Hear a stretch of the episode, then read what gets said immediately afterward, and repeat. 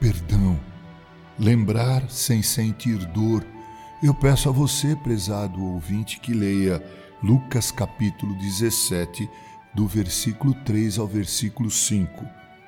Tende cuidado de vós mesmos, diz a Escritura. Se teu irmão pecar, repreende-o. Se ele se arrepender, perdoa-lhe. Mesmo se pecar contra ti sete vezes no dia e sete vezes vier a ti, dizendo: Estou arrependido, tu lhe perdoarás.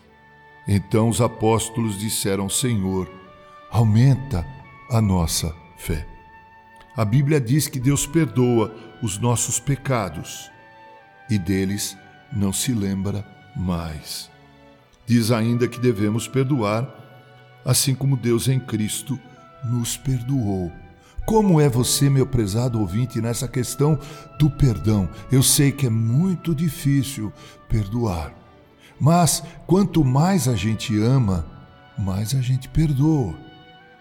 Nesta passagem de Lucas, capítulo 17, versos 3 a 5, aprendemos que o perdão deve ser incondicional. O perdão não é uma questão de justiça, mas de misericórdia. Aprendemos também que o perdão deve ser cauteloso. Não podemos humilhar as pessoas no ato de perdoá-las. Perdão é um gesto de humildade e graça dirigidos à pessoa que, arrependida, pede perdão.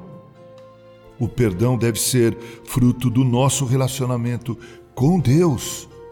O perdão é uma atitude fácil, ele não é indolor.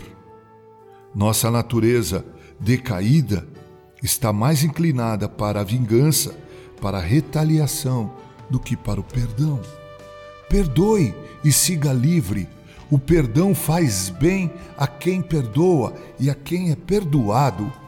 Perdoe, caminhe livre, porque quem não perdoa está vinculado à pessoa que ofendeu, que arrependido pediu perdão e a quem você negou o perdão. Com carinho, Reverendo Mauro Sérgio Aiello.